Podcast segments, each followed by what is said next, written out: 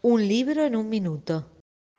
El 18 de noviembre de 1965, hace casi 55 años, fue fundada en México Siglo XXI Editores por Arnaldo Orfila Reinal, uno de los hacedores del Fondo de Cultura Económica. Como ya había dejado su cargo en esa editorial, a don Arnaldo no se le ocurrió mejor idea que seguir en el mundo editorial y como no podía con su genio, creó Siglo XXI. En tiempos de la dictadura argentina de 1976 debió cesar sus ediciones en el país y en su lugar abrió una oficina en Colombia. En Argentina sus libros fueron quemados y recién volvió a reabrir en el año 2000. Actualmente la editorial se especializa en ciencias sociales y tiene sus filiales en México, Argentina, fundada en 1966, y en España, a través de Antropos Editorial, fundada en 1967. Entre sus autores figuran Beatriz Arlo, Eduardo Galeano, Paulo Freire, Roland Barthes, François Dubet, Michel Foucault, Pierre Bourdieu, Andrea Junta, Chantal Mouffe, Antonio Gramsci y hasta el mismísimo Carlos Marx. La casona que alberga la editorial en el barrio de Palermo, en Buenos Aires, era considerada por Eduardo Galeano como su segunda casa en la capital argentina.